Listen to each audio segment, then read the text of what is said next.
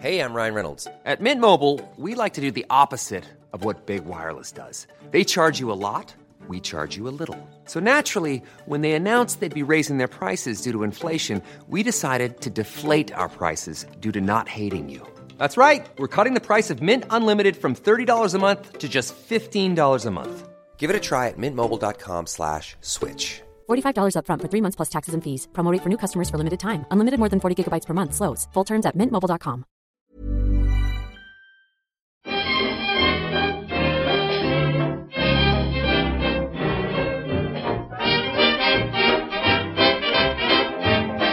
Muy buenas, amigas y amigos. Bienvenidas, bienvenidos una semana más al podcast Reload, programa sobre videojuegos que hacemos desde anightgames.com.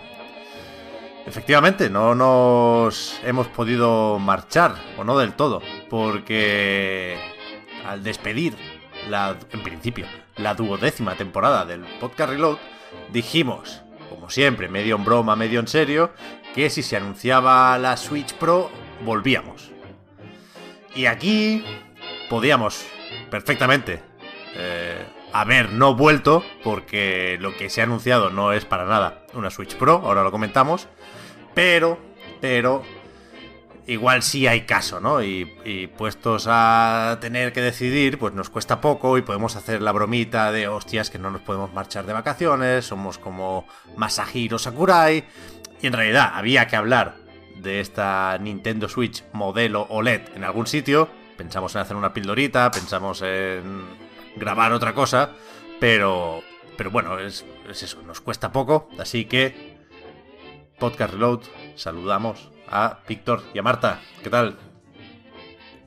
A mí poco no me cuesta, ¿eh? tú, tú no hables por los demás, pues. Que nos habíamos ido, que nos habíamos ido por la puerta grande y esto es lo que nos hace Nintendo. Es que, y si al menos viniéramos con la alegría de que la Switch Pro es lo, lo puto mejor, a lo mejor. Pero es que vuelve para esto, Pep. ¿En serio? Ya, ya, ya. Bueno, por eso avisamos ya de que va a ser. Hoy sí que va a ser corto. Hoy, hoy es, es, un programa de eso, de hacer una bromita. Volvemos ¿No? por la puerta pequeña. Salimos por la puerta grande y volvemos por la pequeña. y, imaginario. perro. Como el Imaginarium, efectivamente. A ver, es que, es que en cierto momento pensamos, bueno, entre la Switch y el State of Play, que se anunció poco después, malo será que no podamos comentar un poco así la actualidad con, con, cierta gracia, ¿no? Pero es que tampoco lo del State of Play te creas tú. Bueno, la decisión estaba tomada, así que vamos a recordar, por si alguien no lo sabe, que Nintendo anunció un nuevo modelo de su consola híbrida, de su Switch, que se llama Nintendo Switch. Entre paréntesis, modelo OLED. Esa es la forma correcta, oficial, de escribirlo que saldrá el 8 de octubre, el mismo día, no por casualidad, que sale eh, Metroid Dread, y que costará, vamos a decir, 350 euros. Aquí es obligada la aclaración de siempre, en Estados Unidos sí tienen precios oficiales, allí la Switch normal cuesta 300 dólares, la OLED Model cuesta 350. En España y en Europa es un poco distinto, porque Nintendo no fija los precios y se lo deja a las tiendas, aunque más o menos saben lo que tienen que hacer. ¿eh? El tema es que Switch suele costar 330 euros, hay promociones, pero eso es lo que se suele pagar, o lo que veníamos pagando durante estos años, y el, el modelo nuevo, eh, en principio está por 350. En varias tiendas que ya tienen la etiqueta del precio puesta, de cara a las reservas, cuesta esto. Hay tiendas en las que yo supongo que será un poco más cara, pero mm, de momento creo que en el tema del precio, eh, en Europa salimos ganando respecto a lo que tienen en Estados Unidos. Aunque quizás eso es lo de menos, porque efectivamente, como decías Marta, eh, lo importante aquí es lo que no tiene esta Switch modelo OLED, que son todas esas eh, especificaciones mejoradas que en cierto momento se habían rumoreado. No sé hasta qué punto se fueron desinflando esos rumores, no sé hasta qué punto iba quedando claro, según a quien preguntaras, que aquí no habría DLSS, que aquí no se iba a subir la velocidad del reloj, que aquí no se mejoraría la RAM, pero el tema es que nos quedamos con esto, con una pantalla OLED de 7 pulgadas, la de la Switch que tenemos es 6,2, sin cambiar el tamaño de la consola. Lo que hace es eh, apurar un poco más con los marcos, y esto permite que el tamaño sea el mismo, el tamaño del cacharro quiero decir, y que por lo tanto sea compatible con los Joy-Cons, con los docks y con todos los accesorios que conocemos para, para la consola. Más allá de eso, altavoces mejorados para jugar en, en modo portátil, una peana que ahora sí parece que va a servir para que se aguante la consola en la mesa, con varias posiciones, algo parecido a lo que viene haciendo Microsoft desde hace un tiempo con sus Surface, que por lo visto mola bastante. Y la conexión para cable de red en el dock, como habían adelantado en este caso desde el podcast de Vandal, ¿no? Y, y ya está. A mí me sorprende que sea tan aburrido hablar de un nuevo modelo de Switch. Por mucho que no tenga 4K, por mucho que no vayamos a ver una versión muy distinta de la secuela de Breath of the Wild, a mí esto me parece aburrido. Y, y las únicas conclusiones que puedo sacar tienen que ver con eh, que no me importe la consola. Y es, es, comprensible ¿eh? que así sea porque eh, creo que claramente es un producto pensado o especialmente atractivo para quien no tiene todavía Switch. Entonces, yo es que no sé qué decir. el, concepto de la consola híbrida me gusta tanto. Y la revisión cuatro años después me parece tan poco comentable que estoy un poco fuera de juego en ese sentido. A ver, yo creo que, y ya poniéndome seria, creo que es aburrida porque no cumple nuestras expectativas. De nuevo es el temita de siempre. Creo eh, que no, no, en Nintendo, supongo, vaya, que nunca lo habían planeado como una revisión total o como un modelo mejorado, simplemente como, bueno, pues esta versión está aquí pero nosotros somos los que nos hemos montado la, película. Es como si antes de que saliera los modelos que son eh, totalmente portátiles, que no me acuerdo ahora, los Lite, eh, es como si antes de que salieran los modelos Lite la gente hubiera empezado a especular, hubieran salido filtraciones que se tomaron de aquella manera o que pusieron eh, las características por encima de lo que eran en realidad y hubiéramos esperado a lo mejor una nueva versión, por, una versión portátil totalmente diferente y al final lo que salió pues no es nada de nada. Pues en ese sentido creo que es lo mismo. Creo que era algo muy pequeño que hemos ido agrandando nosotros, que hemos ido esperando cosas que no tenían nada que ver con la realidad y ahora por eso nos aburre. Mm, si lo miro o, me obligo a mirarlo apartando mis expectativas, sí que veo que, bueno, para quien use la consola más en modo portátil que en modo eh, sobremesa, pues sí que puede ser bastante interesante a lo mejor este modo OLED, si no, si, si no tiene Switch o si va a incorporar una segunda Switch a su casa, pues parece, parece guay. Es decir, yo si no tuviera Switch tendría claro que me compraría este modelo OLED. Hmm. Bueno, aquí la, una de las cuestiones yo creo que es que las mejoras chocan entre sí. O sea, quiero decir, el concepto de Switch mm, original es tan no sé si por, por mucho y, más de o, porque está muy pensado o por pura casualidad es mm, perfecto, ¿no? Funciona bien, mm. eh, va, va perfecto, no sé. Quiero decir, eh, quiero decir que, el, el, concepto, por ejemplo, de moverlo a la tele, de pasarlo de la tele a la a portátil es instantáneo, funciona a la perfección, etcétera. Pero aquí, por ejemplo, quien quiera comprarse una Switch OLED, por ejemplo, para jugar a Splatoon 2, tiene que elegir entre el mejor internet o la mejor pantalla. ¿Sabéis lo que quiero decir? O sea que no es.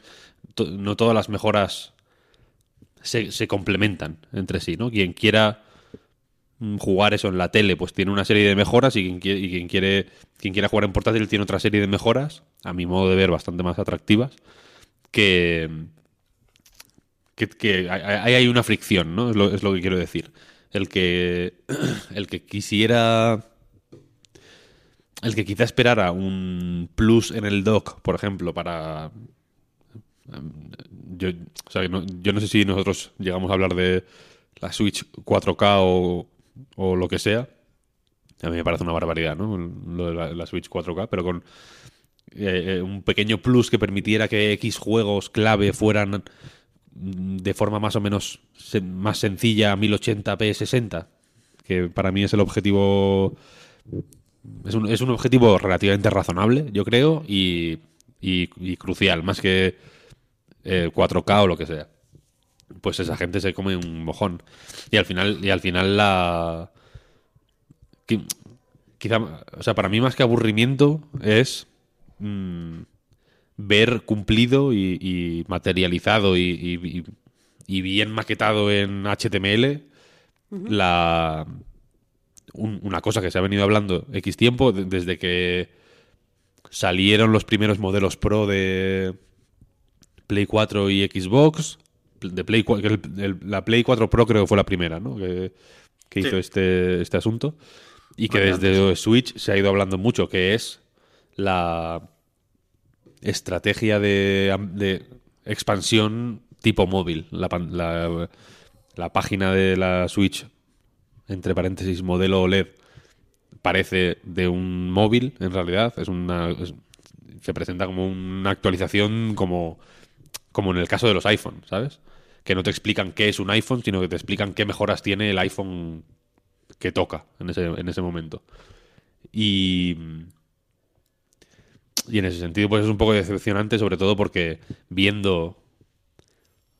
O sea, cada vez es más evidente la distancia que hay entre. entre ciertas, cierto hardware y otro. Y, a mi modo de ver se está empezando a notar más de la cuenta en, en- en los juegos. Hay muchos juegos que van muy mal. Y hay muchos juegos por, por, por vagancia, ¿eh? quiero decir, habrá quien me diga, no, pero es que los desarrolladores son unos vagos y, y si quisieran optimizar los juegos bien, irían bien. Mm, Me suda los huevos, ¿sabes? No, no, o sea que eh, eh, si en otras consolas no ocurre esto, quizá es porque efectivamente este, esta holgura mayor en las especificaciones pues les permite eh, ajustar los tiempos de desarrollo para que los juegos vayan bien, siendo más desastre por dentro, quiero decir. Mm, Probablemente se puedan hacer virguerías de optimización acojonantes para hacer que el Disgaea 6, por ejemplo, vaya bien en Switch. Mm, Pero no es el caso. Y, es un, y, y hablo, y hablo de Disgaea 6 concretamente, o de Monster Hunter Stories 2, porque no son juegos súper eh, impactantes en lo gráfico, ¿no? Quiero decir, no es el Doom o, o el Witcher. ¿no? En el caso de Disgaea 6, de hecho, es un juego relativamente humilde y que, sin embargo, joder, pues tiene una resolución infrahumana. O sea, es que, quiero decir, afecta al juego, ¿sabes? Lo, lo- lo- No. Le hace un flaco favor, lo hace que se vea mal y, y pone de por medio, entre, o sea, pone entre tú y el, el disfrute del juego una serie de trabas que, pues, que sinceramente ya tocan un poco los huevos, ¿sabes?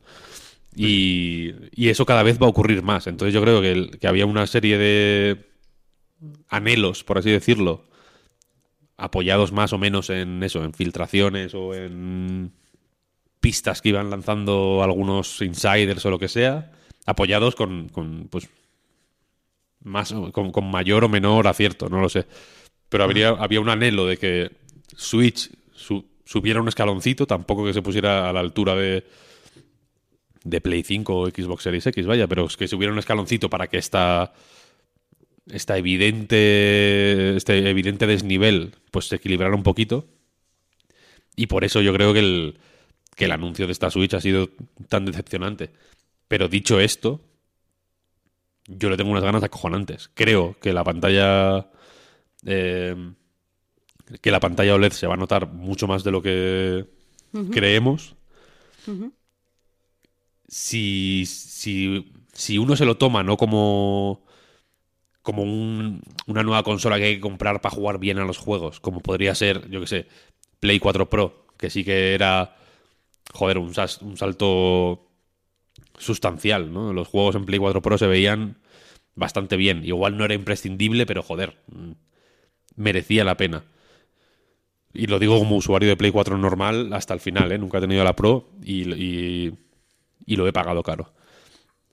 Pero... mm, si, si, uno se lo toma como lo, se lo está tomando Nintendo, yo creo que es simplemente como un reemplazo de la Switch original, porque en cuanto se acabe la Switch original no vamos a volver a ver ni una, serán todos modelo OLED. Pare- parece claro, sí, sí. Eh, pues quizá, yo que sé, dentro de dos años, ¿sabes? Cuando, o dentro de un año, cuando la Switch normal pues ya empiece a renquear, si renquea, pues, eh, pues como los móviles, ¿sabes?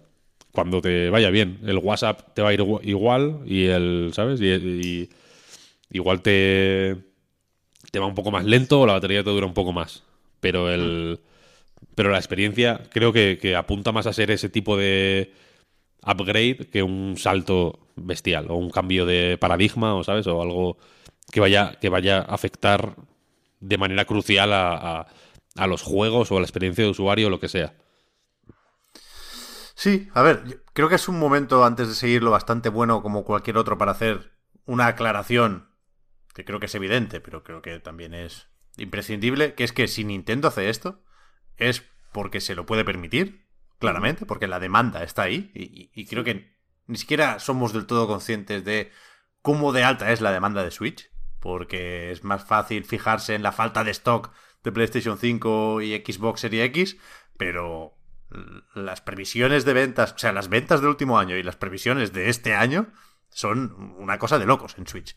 Con lo cual, eh, Nintendo se puede permitir hacer esto. Y si se lo puede permitir es porque se lo ha ganado. O sea, dos aclaraciones en una. Y aquí nadie, creo, pone en duda lo bien que lo está haciendo Nintendo eh, a la hora de hacer que la gente quiera comprar su consola. Que de, esto va la cosa, ¿eh?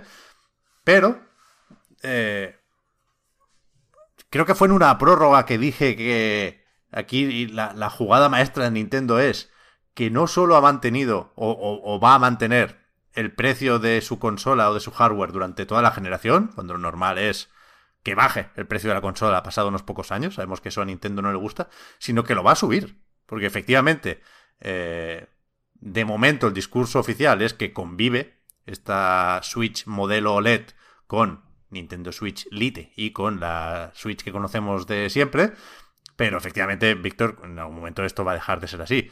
Y en ese momento, las Switch costarán entre 20 y 50 euros más. y, Sí, sí. y- y seguramente a, a Nintendo le cuesta o lo mismo o menos fabricar esta Switch. No creo que los gastos de producción hayan subido mucho por cambiar la pantalla. Porque, no sé, sigue siendo 720. No, las OLED de este tamaño no son tampoco la tecnología que requiere una OLED de 65 pulgadas, por ejemplo. Así que, que- que claramente yo creo que Nintendo eh, busca algo que es, joder, fenomenal para ellos y que es difícil de conseguir porque hay que convencer mucho al mercado para poder hacerlo, que es subir el precio de su consola en mitad del ciclo. Sin una mejora evidente de especificaciones. ¿eh? Evidentemente, eh, lanzar una revisión como Xbox One X necesariamente implica subir el precio porque subes las prestaciones de una forma brutal y porque te diriges a otro público. Aquí no, aquí se está dirigiendo al mismo que Switch y están convencidos de que les pueden cobrar un poquito más por, más allá de la pantalla, o incluso la pantalla, eh, insisto, 720p, por tecnología de hace ya unos cuantos años, ¿eh? Que esto es el Tegra que está amortizadísimo por parte de Nvidia. Sí, sí. A mí lo... Es que, insisto, me gusta mucho pensar en las implicaciones de lo híbrido, ¿no? Me gusta mucho Switch por su filosofía, por lo que plantea, por los anuncios que permite hacer, ¿no? Por, por eso de enseñar a gente jugando de muchas formas. Y entonces tiendo a analizar Switch con, con esa plantilla, ¿no? La- a, la hora de pensar en Switch, lo compartimento, lo divido en modo portátil, modo sobremesa, que aquí eh, el lenguaje nos juega una mala pasada, porque en Switch sobremesa es tabletop en inglés, ¿no? Ponerla encima de la mesa, y lo de enchufarlo a la, tele, lo que en otras consolas es sobremesa, TV Aquí mode. es el modo tele, efectivamente. Eh, haciendo esas tres divisiones, yo creo que este modelo OLED supone una cosa que es mucho suponer, que es el, el modo tele no necesita cambios, más allá de la conexión LAN, y en cambio los otros dos modos son los que mejoran, ¿no? Por la peana, por los altavoces y por la pantalla. Entonces, eh, es, esa balanza entre lo, lo portátil y la tele, que yo creo que ya desde hace un tiempo se venía decantando hacia lo portátil. Al principio el discurso era otro porque tenía que convivir con 3DS, ya lo hemos comentado también, ¿eh? Pero ahora se, se decanta todavía más. Ahora Switch es todavía más portátil y todavía menos tele. Y, yo veo problemas ahí. El, primero es que el catálogo no refleja eso. A no ser que le tengas muchas ganas al remake de la Punch Wars. Y es verdad. Quizá con la excepción de Metroid Dread, que, que, insisto, no por casualidad, es el juego que va a acompañar este modelo OLED. Pero más allá de esto, yo creo que la secuela de Breath of the Wild claramente es el próximo gran objetivo en Switch y claramente lo suyo será jugarlo en la tele, ¿no? Entonces pasan cosas raras como que en el anuncio de esta Switch OLED veamos mucho Bowser Fury, que es que si algo hace es demostrar las carencias de la Switch, porque va a 30 frames en modo portátil. Entonces, no me acaban de encajar las piezas, algo que eh, sí hacía clic, jeje, bromeando con el logo y los Joy-Cons. Eh, hasta ahora, a mí ahora pues me encaja menos, y cada vez menos. Creo que es que, que se va a notar, y ojo, aquí se podían hacer muchas cosas. Yo creo que lo de poner eh, de nuevo la secuela de Breath of the Wild a 4K nativos con modo 120 Hz, eso es pedirle peras al olmo, eso es imposible hacer una consola portátil hoy en día. Pero supongo que había otras soluciones y ni siquiera hace falta pasar por el DLSS, ¿no? Si tienes una salida 4K, que no es el caso, el modelo OLED sigue teniendo ese output de 1080, pues no hace falta llegar a esa resolución nativa, te puedes quedar en 1440 y ya se notaría la diferencia un montón. Pensando aquí, que creo que no lo he dicho, en el que quizás es el mayor problema de Switch ahora mismo, que es cuando la conectas a un televisor 4K, ¿eh? que no es culpa de la consola y, Nintendo podía eh, perfectamente no tener eso en cuenta en 2017, pero entiendo también que cada vez hay más gente con eh, esas teles nuevas, ¿no? Sobre todo entre los que jugamos habitualmente. Y, y no sé, es que cualquier ayuda es poca. Lo mínimo, y seguramente ni, ni, ni siquiera deberíamos considerarlo una solución, ¿no? Pero esa salida 4K la tenemos también en Nvidia Shield, con los mismos componentes, ¿no? Y, a lo mejor con eso, pues te, te, sacas un cacharro con más posibilidades multimedia. Ahora que Netflix no está en Wii U, y sí, yo lo usaba hasta hace un mes cuando me compré la tele, eh, pues a lo mejor, no sé, con Netflix y Disney Plus a 4K, la Switch, eh, pues, pues gana versatilidad. Ya sé que no es, el, no es el objetivo principal para nada de Nintendo, ¿eh? Pero pero eso, con, con, con, un simple rescalado por parte de la consola y no de la tele, se pueden hacer cositas. Se pueden hacer cositas. No sé, es que, es que no, hay, no hay nada. O sea, yo creo que las, ese, ese, tipo de cositas a Nintendo ya no le interesan. Porque ya, Netflix ya. es lo que. O sea, ahora no hace falta comprarse una tele como la tuya, top. Cualquier tele de 200 euros. Sí, está claro. Está de, claro. de, gama baja, quiero decir, de, del MediaMarkt, que vas al MediaMarkt y compras la más barata que hay. Raro, son, raro es que no tengan Netflix ya. No, ya sí. O, o Netflix y, bueno, y, y, y, la de Dios de cosas, quiero decir. Porque ahora las teles son infinitamente más avanzadas. El rollo multimedia. Por ejemplo, un rollo como el de la Xbox en su día, ¿no? Que quería ser ahí como dispositivo super multimedia, ahora es que no tiene sentido en una consola. Porque la tele lo hace ya por defecto. Entonces, no sé. O sea, yo creo que lo que. O sea, esa cosa que no te encaja es la fricción de la que hablaba yo, ¿no? Que, el, que la. Para, para mí, el, el, inevitablemente, quiero decir, el model, este modelo OLED desdibuja un poco la consola. Entonces. Y, no porque. La cuestión es la siguiente. No porque deje de estar igual de definida que, que ahora, porque es la misma consola al final, quiero decir, la experiencia va a ser la, idéntica y, y joder, quiero decir, si estaba, si estaba definida en, en, en, marzo de 2017, está igual de definida ahora porque estará igual de definida en octubre, quiero decir, porque es lo mismo al final, ¿no? Pero por la naturaleza de, los, de las mejoras y los cambios y por cómo se ha anunciado, etcétera, etcétera, hay que hacer un énfasis en una serie de cosas sinceramente muy poco importantes que, que, que nos obliga a, pensar más de la cuenta en, en, una serie de asuntos que, que, que para mí no, no son cruciales porque ni, ni tienen nada que ver con el éxito de Switch, ni tienen nada que ver con, con, las, con las posibilidades de la consola a futuro. ¿Sabes? Entonces, que- o sea, yo si. Si. Si, si tuviera que, elegir una, una manera común de pensar en Switch, en, en este modelo OLED, quiero decir, pensaría en él como cuando se cambió la batería de la Switch normal, ¿sabes? Que no, que no Sí, hubo ningún revuelo. Estuve buscando en A Night, por ejemplo, no hicimos ni noticia, porque simplemente. Y fíjate que fue un cambio más o menos sustancial, ¿no? Porque ganó como una hora y pico de batería. Era un, eh, fue un cambio, joder, bastante. No, no, fue, no fue lo típico que cambian el número de modelo porque.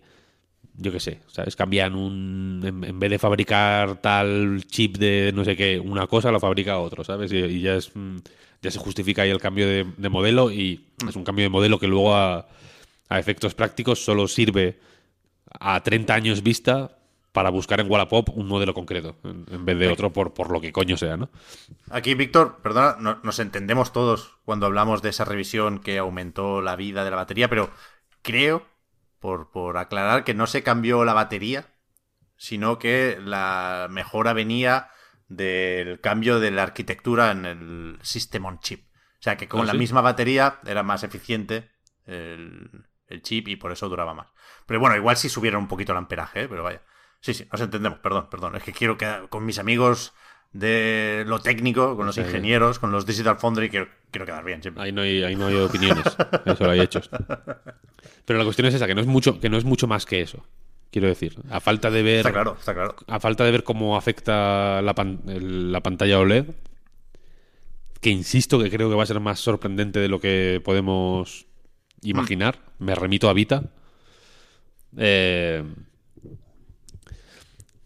pues eso, o sea, la, la- la- quiero decir, si, alguien esperaba, yo por ejemplo, que Nintendo despejara dudas sobre si Breath of the Wild 2 iba a ir a 23 frames por segundo o no, siguen estando ahí. Está claro. Yo también tengo ganas de, coger mi Switch y ponerla al lado en una tienda o porque me la enseñe un amiguete, ¿eh?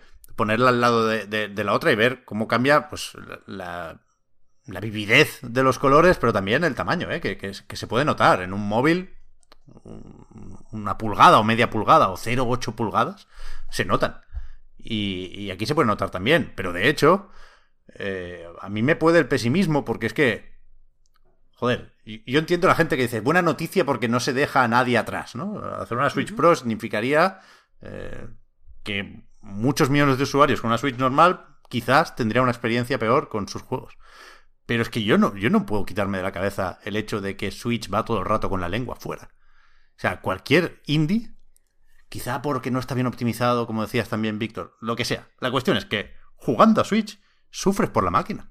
Porque cuando cualquier indie le pone contra las cuerdas. Está todo el rato sudando la pobre Switch. Entonces, eh, fuera de los juegos de Nintendo, o, o en algunos juegos de Nintendo también, ¿eh? pero sobre todo fuera de los juegos de Nintendo, se ha normalizado tanto el... "Pff, Es que no llega, baja la resolución, no pasa nada, está aceptado. Se ha normalizado tanto el sub 720p que a lo Joder. mejor Y y aumentar la pantalla es, es, es negativo. Y sub Porque se- 480, Pero- quiero pero- decir. Por eso, por eso. O sea, meter Pero, imágenes a 540p en una pantalla más grande es peor. Que estoy de acuerdo contigo, pero lo de no dejar a la gente atrás y tal y cual, es que no se percibe igual por parte del público el hecho de que saquen un nuevo modelo de Switch, pero que es la Switch, y que eh, tus juegos ya no van tan bien, a pesar de que tú tienes la Switch y que te la compraste, pues hace lo que sea, que eh, por el hecho de que la consola se está quedando obsoleta, saque una nueva consola que no sea la Switch, que sea Switch 2. ¿Sabes? Quiero decir, psicológicamente ahí hay un cambio. Si la Switch está reincreante y a Nintendo eso, mm, o sea, Nintendo cree que eso le va a hacer perder venta o que, o que va a hacer que sus usuarios tengan una mala experiencia, lo que debería haber hecho es sacar un nuevo modelo, a lo mejor, no una mejora de Switch. ¿Entiendes lo que Bueno, quiero decir? Sí, ya llegará, pero yo creo que aquí y ahora, con la mayoría de third parties, hay mucho que ganar y poco que perder. Es que, es que tú, tú no, no, no creo que podamos hacer esas afirmaciones con respecto a la Switch, porque hay muchísimos usuarios que no son mm, jugadores, o sea, que son jugadores casuales o la terminología que queramos utilizar. Está claro, y, y la, y la- y la supuesta pro nunca iba a ser para ellos. Pero les puede, pero la gente que esté en, en el margen entre ese jugador casual y, y la y jugador que le gusten los juegos más exigentes, porque hay muchísimos jugadores casuales que sí que juegan a juegos muy exigentes, lo que pasa es que Sí, no juegan, claro. no compran demasiados juegos. Pues a esa gente, a ese tipo de público sí que le pode- sí que le podría molestar. Y, y sí que se puede poner un poco más de morro por el hecho de que se les deje atrás. Bueno, claro, pero ahí entra la responsabilidad del desarrollador y, y saber que si lo haces bien, como Capcom con Monster Hunter Rise, pues tienes ventas aseguradas, y si lo haces mal, como otros muchos, pues, pues la gente lo va a saber y lo va a comentar. Pero bueno, sí, sí, o sea, yo, yo también me, me- me sumo a cierto optimismo por esa parte, ¿eh? El, el peligro de dejar a gente atrás estaba ahí. Lo ideal sería no dejar a nadie atrás y que quien lo quiera pueda avanzar un poquito, tenga una mejor experiencia y los otros no tengan uno peor, tengan la misma que tenían hasta ahora. Pero bueno, sí, seguramente es mucho suponer. Pero no sé, yo, yo mucho tiempo sin sorprenderme para bien con un juego third party en Switch. Hmm. Quizás el Monster Hunter Rise, pero todo lo demás son decepciones. Va- casi todo va peor de lo que me esperaba. Pero bueno, igual he tenido mala suerte ¿eh? con, con los juegos que he probado. Y después está el tema de, cómo queremos enlazar hardware y software, ¿no? Que aquí de nuevo se complica por la pandemia, porque si por un lado teníamos la escasez de componentes, por otro lado tenemos el teletrabajo y las dificultades que supone todo esto para el desarrollo de juegos, ¿no? Pero más allá de que a mí me parece una buena conexión eh, Switch OLED y Metroid Dread, porque yo es el de los juegos que espero para Switch, quizás el único que prefiero jugar en portátil que en la tele, eh, este Metroid, con lo cual, eh, bien ahí, bien traído. Pero me, me gusta la realidad alternativa en la que Switch Pro sale con Metroid Prime 4, ¿no? Pero no, no nos, nos conformamos con, con esta otra versión. Pero, claro, más allá de esto, aquí sí comentamos muchas veces también el que quizá Nintendo estaba esperando un nuevo hardware para anunciar pues, una serie de juegos o, para lanzar o para concretar una serie de propuestas, pues ese Metroid Prime 4, Zelda, Bayonetta 3 ha vuelto a salir. Pero, pero, claro, este modelo no, no cambia nada, ¿no? Y por lo tanto no, no tiene por qué significar eh, que esté más cerca que ayer Metroid Prime 4, ¿no? I- Igual por ahí también mira un poco la decepción, porque no está poco arropado este lanzamiento por porque simplemente no, hay que arropar una pantalla un poquito más grande y OLED. Hombre, imagino que parte de la, de la del mal sabor de boca puede venir por ahí. sí. Pero tampoco. O sea, la cuestión es que en- a, efectos prácticos tampoco anula la posibilidad de que, ¿sabes? De que mm, de pronto en la segunda mitad del año se anuncie Bayonetta 3, Metroid Prime 4, o sea, se enseñen Bayonetta 3, Metroid Prime 4 y, y mil cosas más. ¿Sabes? O sea, no hay, no hay si, si esos juegos ya estaban pensados para la Switch normal, pues para la Switch normal pueden seguir saliendo. Sí, O sea que hasta, hasta donde sabemos, quiero decir, no hay nada en... Voy a hablar de Bayonetta 3 porque es el que espero yo más, con más ganas, pero dudo que haya nada en Bayonetta 3 que no pueda estar en una Switch como está ya Bayonetta 2.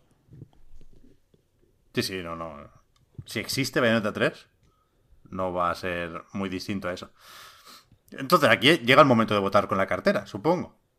¿Vais a comprar esta Switch modelo OLED a corto plazo? Yo no. Yo tampoco, ¿eh? Nada, ya no tengo mucho... O sea, tengo curiosidad por, por verla, pero no... De- depende de este verano, fíjate lo que te voy a decir. La prueba de fuego va a ser este verano. Y quiero... Mira, lo voy a, voy a intentar demostrarlo en directo. Voy a hacer un gameplay en audio. Solo lo, lo hemos hecho una vez nada más, pero... Pero... espero que sea... Escuchad. ¿Se oye? Un poco. Un poco, ¿no? Esto nos lo van a borrar por derechos de autor, pero bueno. Esto es el Tony Hawk. Ah, hostia, vale. Es que lo va, lo va cortando el Discord porque Sí, lo interpreta lo- como ruido. Exacto. Bueno, en la grabación escuchan. se verá. Se escuchan los ruedines, sí. Le voy a quitar el sonido ya para que. para que no. Bueno, ahora no me lo está haciendo. La cuestión es que últimamente mi Switch hace muchísimo ruido. Ah, bueno, ya. Con, Con el calor se nota, sí. con X juegos. Generalmente los que, que son más exigentes. El port de Tony Hawk Pro Skater, por ejemplo, es bastante bueno, la verdad. Estoy jugando mucho más de lo que me, me esperaba, debo reconocerlo. Pero me pone la consola muy. muy a tope. Disgaea 6 tiene varios modos. Tiene un modo performance, tiene uno quality y tiene uno que creo que se llama equilibrado o algo así, que es como ni para ti ni para mí. Y si lo pongo en quality, se pone loca la consola también. Y en performance, la resolución baja de una manera mm, abismal, pero un- muy bestia, muy bestia. En este es jodido porque hace difícil ente- entender el juego incluso. Hace difícil elegir unidades, entender qué está pasando, es, es bastante chungo. Entonces depende de si este verano mm, veo soportable la experiencia Switch. Pues yo qué sé, si, de- si me pilla octubre más o menos bien de dinero y, y se me está haciendo cuesta arriba la, el, el ruido. Antes, antes, principio- antes ver jugar en el sofá mientras veíamos la tele era una maravilla, pero ahora es jodido, ¿eh? porque a, a veces se pone a bufar la consola que es como, madre mía. ¿Ya? En principio no debería cambiar eso, ¿eh? Porque no cambian ni lo- los ventiladores ni el uso de energía de los componentes, pero es verdad que a veces pasa simplemente por los achaques y por el uso Sí, del por el hardware, tiempo, ¿no? Todos, claro, sí. todos sabemos cómo, cómo empezó a bufar de más PlayStation 4. Pero... Pero hostia, hablando de lo que no cambian, no hemos hablado de los Joy-Cons. Que en principio no hay nada aquí que nos haga pensar que se va a solucionar o a mejorar el tema del drifting. Yo es que no. Me parece tan injustificable, perdona Marta, que solo puedo pensar que Nintendo ha decidido no cambiar nada para no reconocer el problema. Porque tiene por ahí demandas colectivas y, y quizás reconocer el problema es dar la razón a esos demandantes. Eh, literalmente lo que te iba a decir, que creo que si los cambian les puede afectar, siendo el mismo producto en realidad, Nintendo Switch, creo que les puede afectar de cara a la a las no tiene, los varios juicios que tienen, creo que tienen tres en este momento. Entonces, eh, supongo que viene por ahí, pero joder, mm, entiendo que, que se están jugando mucho dinero y tal, pero es que, es que están vendiendo algo que, que todo el mundo sabe que es defectuoso. Es que no conozco a nadie que no haya tenido que mandar a reparar los Joy-Con al menos una vez. Sí, sí. Es que sería mucho más apetecible para los que ya tenemos Switch si, si eso, ¿no? Te, te- la consola viene con un par de Joy-Cons que ya van a ser para toda la vida, esto sí, pero que no, es el- no parece que sea el caso. Y se pueden haber inventado una nueva denominación, yo qué sé, Joy-Con Plus o algo, ¿sabes? No sé, esto, esto sí, de verdad, de verdad que no lo entiendo. A lo mejor es simplemente por dejar claro que son 100% compatibles. Sí, también puede ser, sí, claro. Que tenían que serlo sí o sí, ¿eh? Y, y supongo que podían seguir siéndolo aunque sacaran unos nuevos sin drifting. ¿Ibas a decir algo, Víctor? Perdón. No, no, no. Iba a intentar colar ahí una mención al Skyward Sword. En, en- en Wii ya hicieron el Wii Motion Plus, que era Claro. que fue un accesorio, pero también había mandos distintos. Que quiere decir que si se quieren sacar eso, el Joy-Con Plus de, de la manga de alguna forma, pues eso. Con el Skyward Sword, que le metan mo- movimientos avanzados, con. O sea, me- mejor detección de movimientos con el con los Joy-Con o algo, no, no sé. Es O sea, que también puede ser que quieran ser baratos, o sea, quiero decir, eh, desarrollar algo a lo mejor que suponga un cambio sustancial con respecto a los anteriores Joy-Con, que justifique supuestamente el cambio a nombre de Joy-Con Plus, pues tiene unos meses de, o, o años, no, lo sé, de investigación y desarrollo. A lo mejor simplemente Nintendo está como, venga, sacamos esto para aguantar hasta que salga el modelo de Switch O, la sucesora de Switch, sea la que sea, ¿sabes? Ya, claro, aquí el problema es tener que reconocer el problema. Pero y Hmm. no quieren hacerlo, pero yo, joder, yo supongo que es fácil pensar que le deben eso a los usuarios y que podrían hablar simplemente de Joy-Cons mejorados sin dar muchos detalles y, y suponer que a buen entendedor pocas palabras bastan, ¿no? Pero bueno, aquí, y, y- y tampoco quiero que parezca esto que, que, que estoy negándome a reconocer la realidad, ¿eh? No, Switch Pro creo que de, momento lo aparcamos, pero, pero ahora sí que hay mucha gente que empieza a mirar ya a la, a la sucesora de Switch, ¿no? A Super Switch, Switch 2. También hay gente que ni siquiera descarta la Pro todavía, ¿eh? Y, insisto, no porque no se quieran dar por vencidos, sino por, no sé, gente como Matt Piscatella, que creo que es poco sospechoso de tener intereses ocultos aquí. No, no, no es lo que se suele llamar un insider. Él, de hecho, dijo que no, no veía para nada Switch Pro en 2021, pero sí dice que igual en 2022, ¿por qué no? Pero yo personalmente, como jugador, como usuario de Switch, creo que ya mm, me espero a, a- a la sucesora, de verdad, ¿no? O sea, si esa mejora de Switch no llega para Breath of the Wild, a mí ya no me interesa. Venga, Ya hombre. me espero a la siguiente. O sea, yo siempre pensé en, en la Pro como la forma de jugar a la mejor versión de Breath of the Wild, de la secuela de Breath of the Wild. Necesitamos ya, por Dios, Nintendo un nombre para este juego. Si, si, si no llega para ese lanzamiento, a mí me da igual. Quiero decir, Bayonetta 3 no va a mejorar. No, van a hacer un modo 120 hercios. No, Metroid Prime 4 me da igual. Tampoco quiero decir, lo voy a jugar, pero las mejoras que pueda eh, traer una Pro no, no, no, no creo que me compensen. Quiero decir que, que, que ya me espero a, a la 2. Y, y me espero a gusto y me espero con convicción, ¿eh? Day one. Pero se, se acaba el tiempo en el que una Switch Pro tiene sentido. Mm, Aunque-. En Nintendo se ha hablado muchas veces de querer hacer un ciclo largo para esta Switch y de, de momento no parece que aflojen las ventas y eso va a ser determinante también, por supuesto.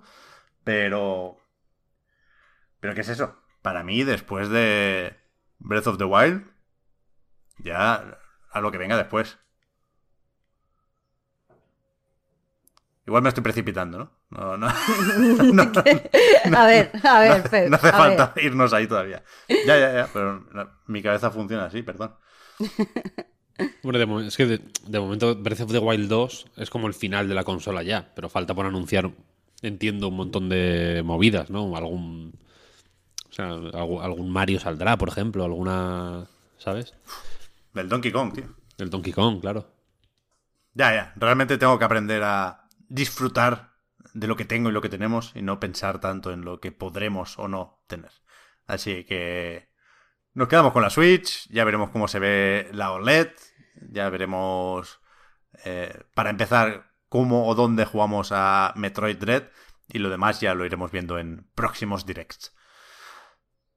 Y hablando precisamente de directs o de eventos digitales, eh, ayer por la noche vimos un nuevo State of Play que, como no podía ser de otra forma, se ajustó a lo que habían definido o delimitado desde PlayStation días antes, ¿no? Sabíamos que era media hora de State of Play, un tercio más o menos iba a ocuparlo Deathloop y lo demás eran indies y third parties sin espacio, por lo tanto, para God of War, Horizon Forbidden West o, aclararon también por si acaso, el nuevo dispositivo de realidad virtual de PlayStation 5.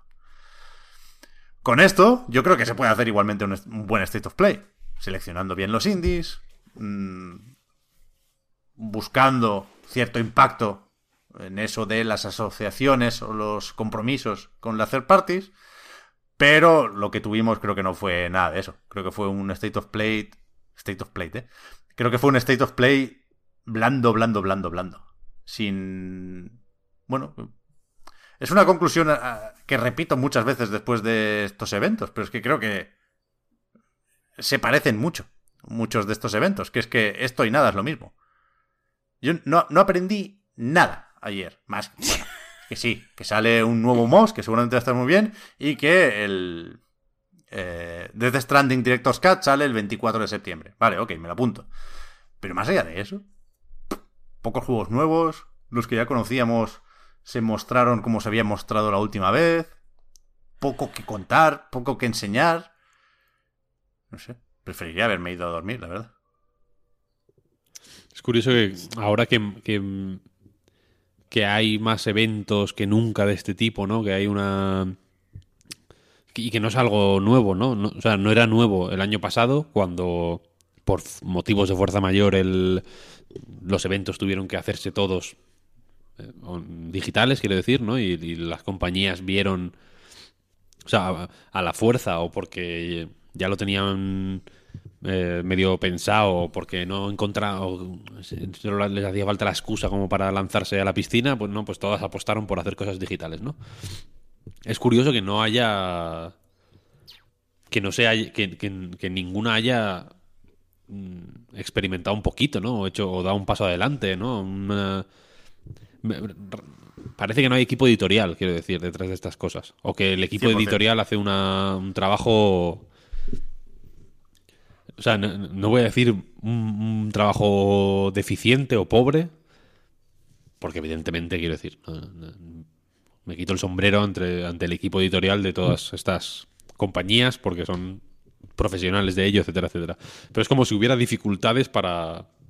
dificultades insalvables para hacer un evento digital de este tipo que sea interesante y que, y que, y que como dices, enseñe algo, ¿no? O diga algo relevante. Evidentemente estamos hablando de mmm, promoción de juegos y de fechas de lanzamiento, etcétera, etcétera, pero, la, pero el, manteniendo ese fondo que entiendo que es condición sine qua non para que estos eventos tengan o sea, es su razón de ser, quiero decir.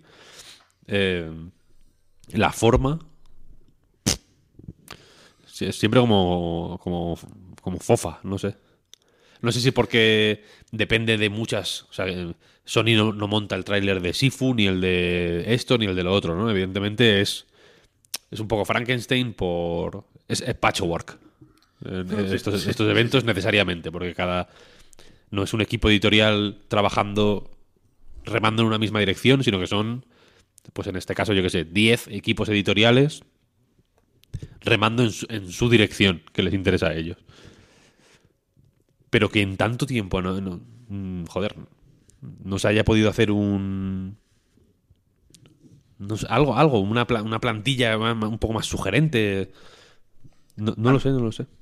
A mí, más, más que el formato, que bueno, entiendo que tampoco buscan aquí ganar un Oscar, ¿no? Pues lo más eficiente y lo más práctico y, a correr. Todo el mundo sabe que nos hemos copiado del direct, pues para adelante. Eh, más que eso, me, preocupa yo lo que le pido a un evento así. Sobre todo si lo hace alguien como Sony, que aunque últimamente también ha habido tema o jaleo con su relación con los estudios independientes, ¿no? Porque que no le hacen caso suficiente, que quieren cambiar el precio del juego sin tener que hablar primero con Sony. Creo que es importante esto, pero en general debería ser un buen paraguas PlayStation, ¿no? Salir en un State of Play debería ser algo eh, deseable e importante para tu proyecto. Con lo cual, lo mínimo que le pido yo a un evento así es que me haga una buena selección de juegos, ¿no? El concepto este del filtro, de los curators o los mentores, como llaman en Steam, que me descubras indies. Hay muchos juegos, no sé por dónde buscar. Eh, péscame, por favor, tres, cuatro así muy interesantes, que me sorprendan para bien. Y no, la selección de juegos es, es, es, deplorable, totalmente. O sea, el puto clon de Fortnite que no falte, por favor. Del Phonic, que salió también lo del Alien vs Predator, que venga, le vamos a poner la puta copia del Fortnite de aquí también. Eh, el compromiso con el juego chino y el juego coreano. Que a tope. Eh, en un rato hay stream de Genshin Impact y me lo voy a mirar porque Inazuma, eh, guay. Te lo regalan con el plus, pero queda igual. Es que quedan mal, quedan mal. En, en, empobrecen este tipo de presentaciones. Este tipo de juegos. Los clones, los free to play, los, los derivativos. No me sorprenden. Y ni, y ni siquiera el pobre Jet que es así como el más alternativo, indie, guay, eh, creo que le siento mal este State of Play.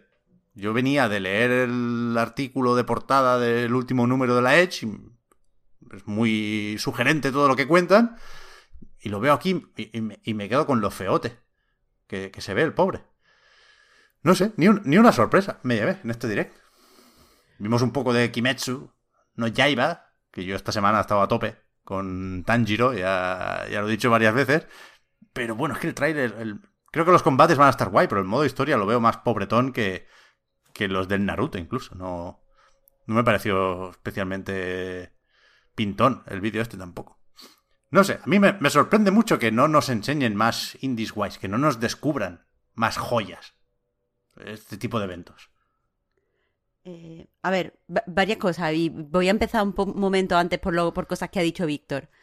Eh, yo creo que, evidentemente, si no, no cambian el formato y no experimentan es porque no lo necesitan. Porque a fin de cuentas, se anuncia un State of Play y le damos todos prioridad máxima. En todas las webs que visito por las mañanas eh, para, para pues, preparar, por ejemplo, el guion del recarga, en todas han hecho un sí que con nosotros, o en los resúmenes, o han sacado las noticias a minuto. Entonces, si lo que ellos quieren es, eh, pues, mm, ponerse en el centro de la discusión, lo consiguen. No tienen que hacer ningún otro tipo de esfuerzo. Les vale este patchwork, como tú lo has definido.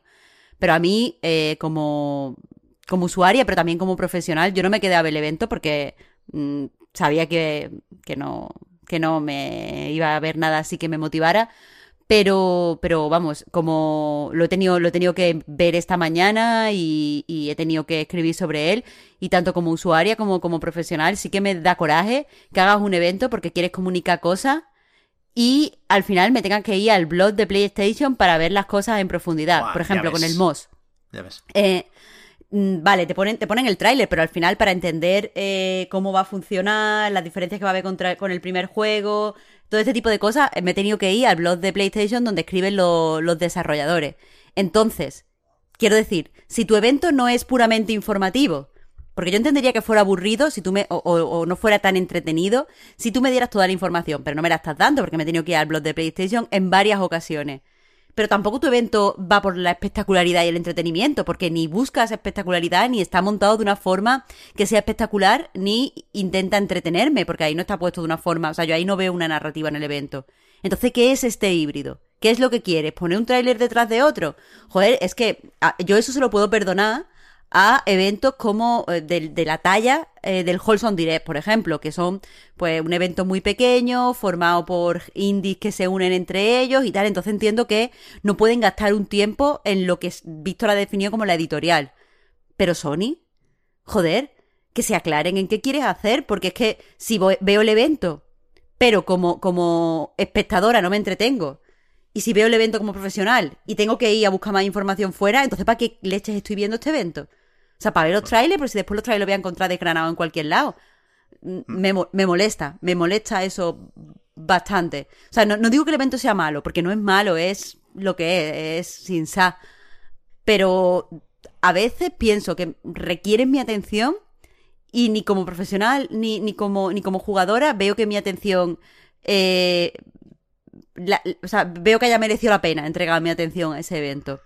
Y respecto a lo de los indie guays, a mí el, que se el ejemplo, Marta, perdona, el ejemplo más claro de esto quizá fue lo de que no especificaran que Death Stranding Director's Cut tendría un parche, ¿no? Que se puede acceder ahí, desde el juego para PlayStation 4. Que no hablamos de el Kojima o el, otro. En Kojima Productions han publicado un vídeo de un, un, buen hombre hablando o respondiendo preguntas, ¿no? Eh, no recuerdo, Jay, no sé qué pero que no hablamos de esto, de dedicarle más tiempo del necesario, pero sí una aclaración a la letra pequeña al final del tráiler, junto a la fecha, para decir, bueno, con 10 euros pasas de Play 4 a esto, y todos contentos, pero quedarnos con esa duda al final del evento. O sea, tienes toda la atención de tus jugadores. ¿Por qué una aclaración no? Pues una aclaración sí, pues se pones ahí a cualquier persona que te lo cuente y te salga como y te diga cómo se hace. Porque para algo tienes mi atención, es que lo que no puede ser, porque me, ese es otro tipo de ejemplo, que esta mañana cuando he escrito la noticia me he tenido que ir otra vez a buscar eso. O sea, entonces ¿para qué coño veo el evento? Yo creo que, yo creo que eh, hay una hay un run run entre la comunidad de jugadores en- en- de, de toda la vida, ahora quizá más, que es que eh, nos sentimos estúpidos muchas veces, ¿no? Pero es porque nos tratan como estúpidos. Tienen nuestra atención, pero utilizar esa atención para cualquier cosa que no sea estupideces parece que va a ser polémico, ¿sabes? O sea, simple- eh, imagínate explicar, por ejemplo, eh, mira, el, por, por, por la naturaleza misma de la de- del, contenido extra de Ghost of Tsushima Director's Cut ha sido mm, imprescindible pues poner unos precios más caros que en el caso de eh, Death Stranding por esto, por esto, por esto, por esto. Mm, Dar una serie de razones mm, que luego te las pueden discutir o te las pueden refutar o lo que sea, pero tú eh, utilizar ese, efectivamente ese momento de atención máxima que, que, que tienen con estos State of Play para decir, mira, esto es así, esto es asado, es por este motivo. mm, mm, eh, hacer un tipo de comunicación un poco más eh, humana y, y, y, y- y, joder, y, y sin- y sincera, si queréis, o abierta, o, o como sea, ¿no? Claro, porque útil, dinero final. tienen, no es Pero cuestión de simplemente, dinero. pero e- eso, hacer eso, posiblemente eh, es polémico, ¿no? Porque probablemente en alguien en Sony dirá, es que la gente que, que- de cu- cu- cuya atención reclamamos de estas, con estas maneras tienen capacidades cognitivas limitadas. Son, eh, hablando en plata y de manera eh, políticamente incorrecta, como le gustaría a, a Juan Soto Ibars, son subnormales. Eh, entonces, cual- cualquier cosa que vaya más allá, más allá de eso, quiero decir, es parece que es polémico, ¿sabes? Es como, no, no es, el, no es el momento, no es el momento. Eh, eh, un diseñador, por ejemplo, hablando de, cómo fue diseñar los circuitos del minijuego de Cars del Death Stranding, por ejemplo. No, eso, eso no, eh, aquí no encaja. Es que en, en este tipo de eventos no encaja. ¿Qué encaja en este tipo de eventos? ¿No? Es como un buffet libre de, de Porque migas. tú puedes, tú De- de- puedes o sea, de- decidir de- lo que encaja. Eh, eh, o sea, no es, no es que Dios haya bajado y te haya dado la plantilla del evento. Que el evento lo defines tú, encajas y a ti te sale de los cojones que encaje. Eh, claro, por eso, por eso, por eso, que, no sé si, no sé si ellos mismos en Sony ti- tienen en tan poca estima el, est- el formato State of Play que cualquier cosa que no sea un puto tráiler recibido por WeTransfer dos días antes, eh, m- lo- cualquier cosa que vaya más allá está a- absolutamente fuera de, de- de cualquier cuestión, ¿sabes? Es como, no, no, eh, no se puede, no se puede una algo como fíjate algo como la charla que tuvieron Geoff Keighley y Hideo Kojima en en la en el no sé, no sé ni cómo se llamaba Kickoff Live o algo así se llamaba Sí, sí, algo así. algo así por ejemplo podría estar en un State of Play pero parece que es pero parece que es imposible parece que es impensable que, que- Claro. que- que en un evento dedicado a una serie de productos culturales barra creativos esté el, el principal creativo de ese producto de, eh, explicando muy por encima eh, lo de lo del Kick of Life por si alguien no lo ha visto tampoco fue ¿sabes? una No. masterclass que digas esto es acojonante fueron dos pinceladas muy superficiales, hiper, hiper editadas para que fueran aparte mm, tuvieran mejor ritmo y fueran más comprensibles, etcétera, sobre su so- sobre su manera de ver, de ver el desarrollo, ¿no? Y de cómo mm, se plantea eh, pues su- la conexión de- entre sus juegos y el mundo real. No fue, no fue mucho más que eso. Pero eso parece que está fuera del State of Play ya.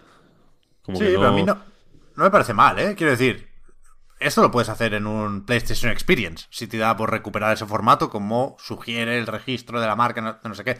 Si hacen eso, después nos quejamos de que se enseña poco el juego, ¿no? Ayer fue lo del, no sé cómo lo llama la antesala del EA Play Live, algo de Spotlight, ¿no? Nos habló Vince Zampella junto con otra gente de Electronic Arts del futuro de los first person shooters. Y no dijeron nada, al final tampoco acaban aprovechando este formato. Pero bueno, si lo separas y lo pones como charleta, mesa redonda, pues llevas con otra actitud. A mí no me parece mal, en definitiva, a eso voy, que el State of Play sea un evento de tráileres. Pero creo sinceramente que el problema, y volviendo a lo que perdón Marta, ibas a decir de seleccionar los indies, yo creo que el problema es la entidad de los juegos que se enseñan. A ver, e-, estoy de acuerdo. O sea, te pondría el matiz que eh, un juego, sea bueno o malo, puede hacer una presentación espectacular y, puede ser entretenido aunque no te guste el juego, pero muchas veces vemos trailers que son intercambiables, vemos secuencias de gameplay que mm, podría ser de cualquier juego, o sea, hay 12 juegos al que pueden pertenecer y eso cansa. Es verdad que creo que eh, además si es una marca la que hace el evento sí que tendría que tener responsabilidad de hacer una selección de juegos. Pero es que también entiendo que ahí hay eh, movidas que, que, no podemos saber. O sea, rollo, tengo que enseñar este juego porque tengo un contrato con la editora para que después este otro juego esté en mi plataforma. O tengo que enseñar este juego porque los desarrolladores, no sé qué, firmamos hace dos años, no sé cuánto. Entonces quiero decir, esos contratos tienen que tienen que salir por algún lado y todo el mundo, o sea, hace unos días hablamos tú y yo de el hilo que hizo eh, en el recarga activa me refiero que hablamos el hilo que hizo este desarrollador diciendo eh, que el año pasado había salido aproximadamente un juego a la hora en Steam y que eh, la mayoría de ellos habían comido los mocos y habían sido unos absolutos fracasos. Es evidente que hay muchísima lucha por la visibilidad entre la mayoría de juegos, especialmente dentro de los juegos independientes. Entonces, eh, salí en un Stage of Play, tener unos minutos mm, para que la gente concentre atención en ti es algo muy valorado. Yo no creo que Sony se vaya a poner a, seleccionar estos juegos por la calidad. Yo creo que hay mm, pues razones monetarias o razones eh, de estrategia, en plan, pues tratos con la distribuidora para enseñar o no enseñar. Entonces yo creo que en ese sentido tienen las manos más atadas. Pero sí que me gustaría... Y, ni siquiera hace falta que ese contrato sea con Sega, ¿no? Para meter aquí el Demon Slayer, que lo edita Sega, y el Lost Judgment, que, a tope con los Judgment, ¿eh?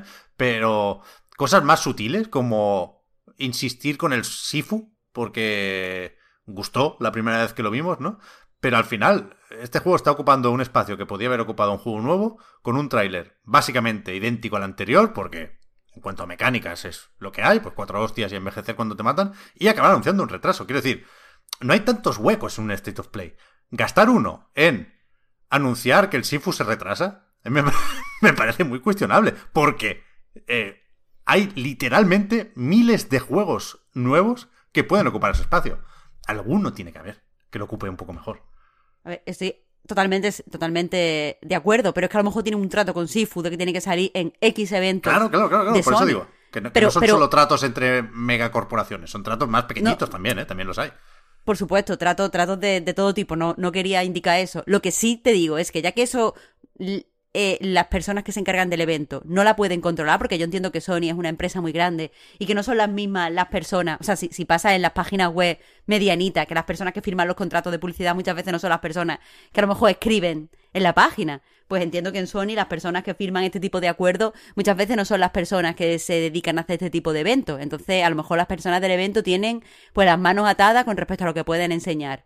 Lo que me parece criminal es que no se exija un mínimo de calidad en los trailers y que no se busque la forma de hacer que todos esos trailers hablen entre ellos o, que se ordenen de una forma en la que eh, mantener el interés de, de, los espectadores. Porque es que me pareció una, una secuencia de trailers que podría haber sido una lista de YouTube. Y, los trailers no mantenían un mínimo de calidad entre ellos. Había algunos muy buenos y otros muy malos. Y eso no me parece bien. Pero desde siempre, ¿eh? Cualquier direct incluso pasa esto. Sí. Estoy de acuerdo que es un, en que es un problema. mal. Sí, sí, sí, 100%. Pero fíjate que yo creo que los directs ahora son mm, bastante peores, vaya, pero en su momento yo creo que sí que estaban montados con cierta cabeza. ¿eh? Se podía ver, yo veía la narrativa antes. Se les podía ver bloques, sí. En PlayStation también. ¿eh? Suele, suele haber un bloque VR al principio, por ejemplo. Pero es verdad que es, que es, que es todo medio al azar. Sí, sí. Y si no es, eh, o sea, y si no es al azar, peor. O sea, yo quiero pensar que es al azar, porque si no es al azar, simplemente es que es incomprensible. Hmm. O sea, casi es, en- es una situación que prefieres que, es- que, que, que- que- que esté hecho random a que esté mal hecho. Pero la cuestión es que efectivamente hay tratos y hay eh, acuerdos firmados tiempo atrás y hay compromisos, etcétera, etcétera. Pero no tienen que sacar un state of play a la semana, por ejemplo. ¿eh? O sea, que quiero decir Claro, que claro. pueden tomarse su tiempo. No tampoco tienen. Tampoco lo anuncian de dos semanas. ¿Sabes? Con dos semanas de antelación. Que, que llegado el momento tengan que lo anuncian de un día para otro y ya está. O sea que el equipo. Que el equipo que hace los State of Play. Si. Si. Si quisiera, quiero decir.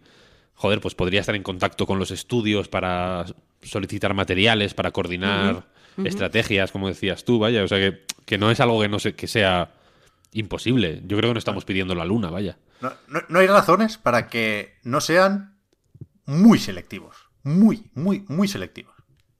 Porque hay Claro, pocos, es como, no, pocos es que espacios tienen- en un es que como Play tienen y muchísimos un, juegos. Un trato tal, pues no lo, pues punto uno, no lo firmes.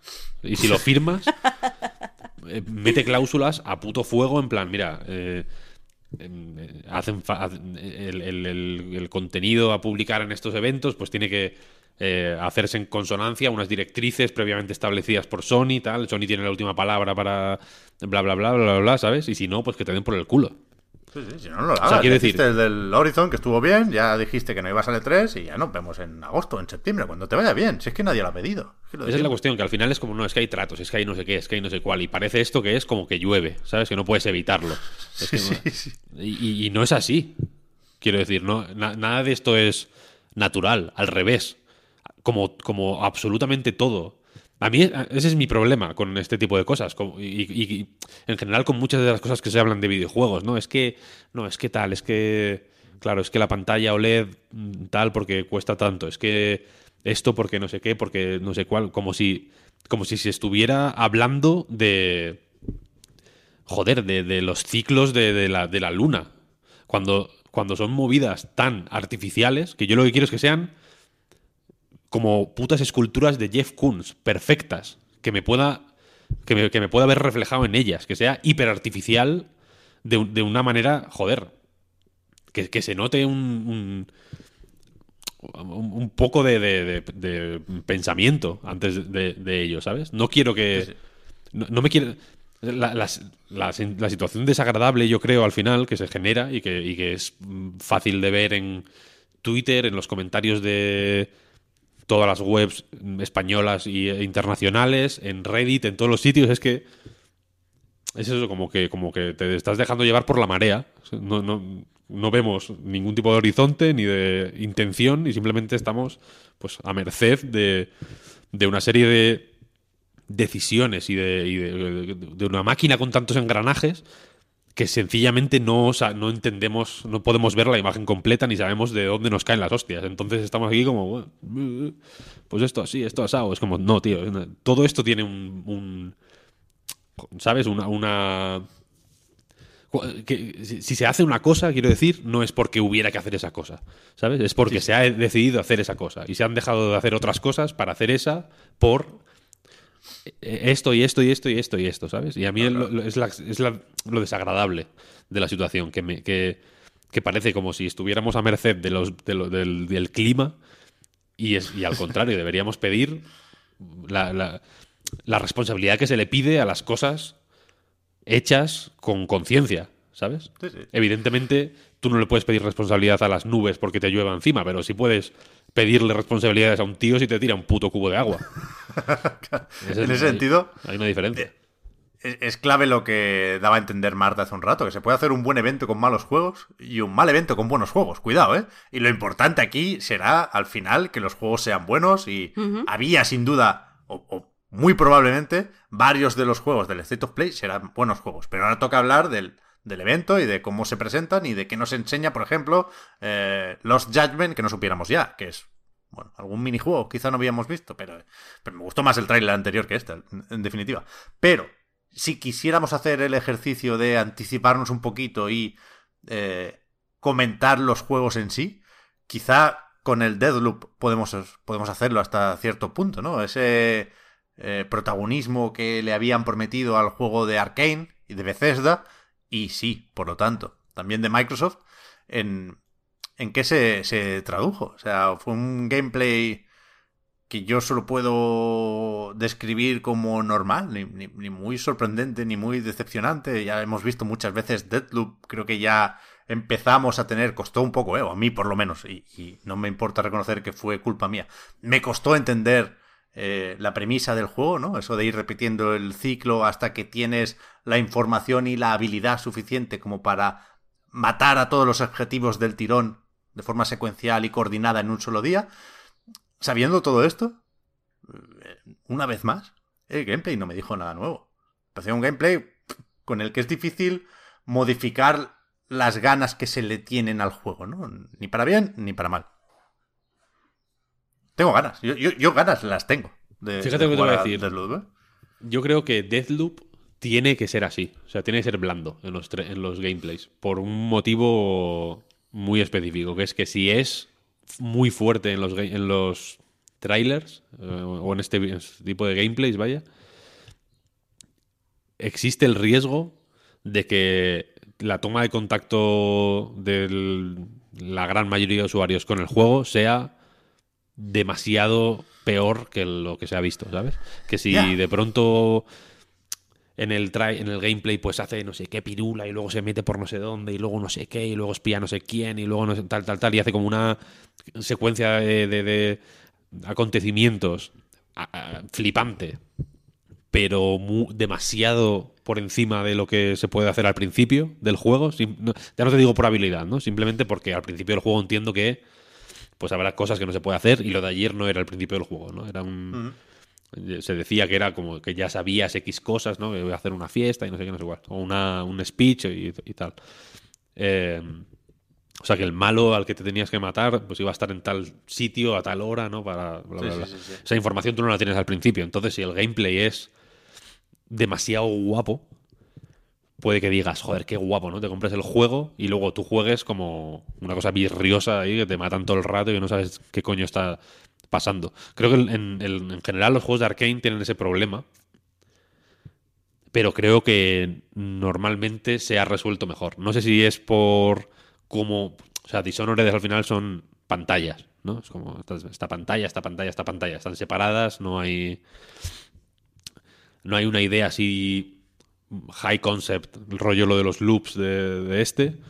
Entonces, bueno, pues si pones yo qué sé, la, típica fiesta esta del, del Dishonored 1, en un gameplay de 10 minutos resuelto así un poco a cámara rápida o con cortes o tal, de tres formas muy distintas, pues es posible que ninguna de ellas eh, se, quede muy lejos de, de, la que vas a hacer tú. De hecho, normalmente incluyen la partida estándar, ¿no? Que es la que tiene fallos, la que acabas matando a todo Cristo cuando te vas a marchar, todo eso. Pero en este lo vi como que necesitaba ser fofo aposta, ¿sabes? O sea, como que si de pronto es demasiado guapo, va a haber ahí una un desajuste entre, entre lo que esperas y lo que te y lo que puedes hacer de primeras. Hmm. Sí, yo vi mucho tiro, ¿eh? Y, ya lo hemos comentado también esta mañana y ya sabemos que habrá otras formas de jugar pero como que en cierto momento buscaba el enfrentamiento de más, ¿no? O sea, mm, estaba perfectamente colocado en un balcón y, podía, bueno, para adelante, ¿no? Hasta el objetivo. Y decía, no, no, le voy a tirar una mina a este y me voy a cargar a todos los del patio, porque sí. Y está bien que, que la parte de disparar sea competente, pero. Pero al final, lo lo guay aquí es encontrar esa parte un poco Hitman, ¿no? Que siempre han tenido los Dishonored. La forma creativa de eliminar a tu objetivo. Y al final es darle un botón. O sea, lo que tienes que saber es dónde está el botón ese de la pared que abre la trampilla. Y todo lo demás, tiros. Yo creo que. Eh, estoy seguro, de hecho, ¿eh? de que Deathloop será mucho más que eso. Pero por eso insisto en, en la manera de presentar las cosas y no tanto los propios juegos me, resultó muy extraño en ese sentido el State of Play. Sí, sí, sí. No sé si, Sifu yo creo que se puede presentar mejor también. ¿No te dio esa sensación? A mí también. O sea, yo, yo en- en- he visto gi- GIFs en Twitter que me parecen mucho más expresivos. O, o- o que, o que, bueno, por, o de que de chorra me, me han encajado mejor, vaya, pero. Pues que Sif- Sifu te aguanta un tráiler. O sea, mola mucho Sifu, yo tengo muchas ganas. Pero eh, esa carta ya está quemada. Es, la carta de presentación la impactante. Y, a nadie le sobró Sifu en el primer State of Play, ¿eh? en su primer State of Play. Pero es que lo, de ayer fue necesariamente más de lo mismo. El Sifu te da en cuanto a presentación para eh, el reveal trailer y saber de qué va. Y hostia, a partir de ahí efectivamente se hacen muchos GIFs. Y si acaso, la próxima vez ya, pues pones una secuencia de gameplay sin cortes, muy pintona, ¿no? Un, pasillo de Old Boy. Pero repetir tráiler para anunciar retraso, me parece raro, raro, raro, raro. Y así con todo. Pero bueno, al final nos llevamos unas pocas fechas. Para septiembre tenemos el propio Deadloop y también el Death Stranding. En agosto, el. ¿Cómo es? Hunters Arena Legends es juego del Plus, así que nos va a costar poco probarlo. Si acaso, y no sé si es prudente encender alarmas aquí o no. eh, muchos esperábamos ver el Kena, porque en principio está anunciado también para agosto y me falta todo poco. Yo creo que era un buen momento para enseñarlo, porque es un, juego que ya hemos dicho muchas veces que no suele sobrar en eventos de este tipo. Pero.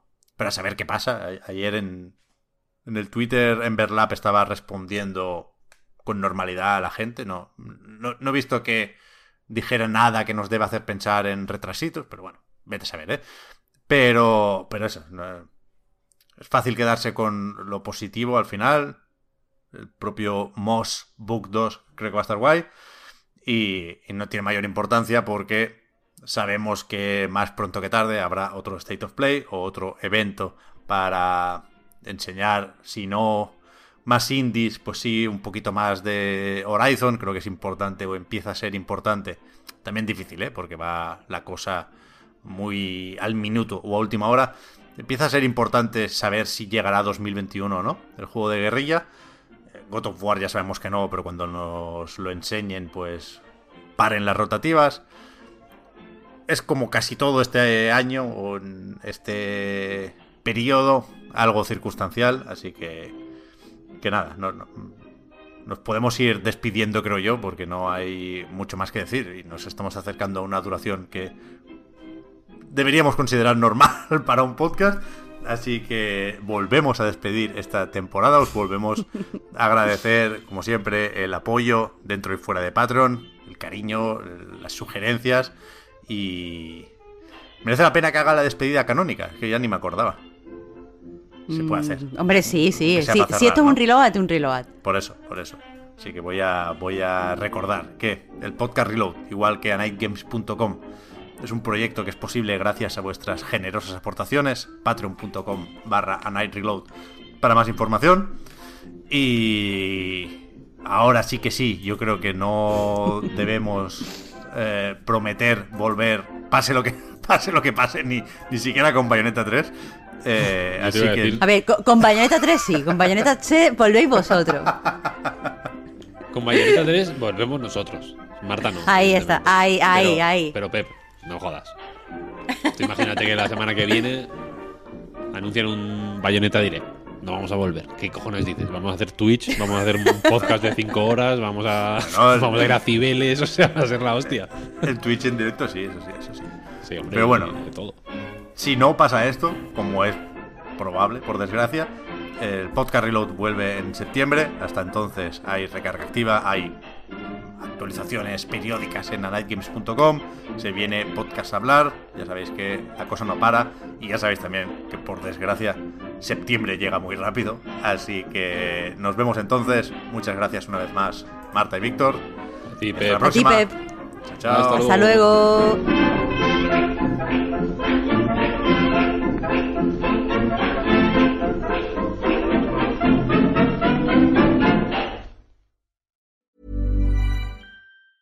Even when we're on a budget, we still deserve nice things. Quince is a place to scoop up stunning high-end goods for 50 to 80% less than similar brands.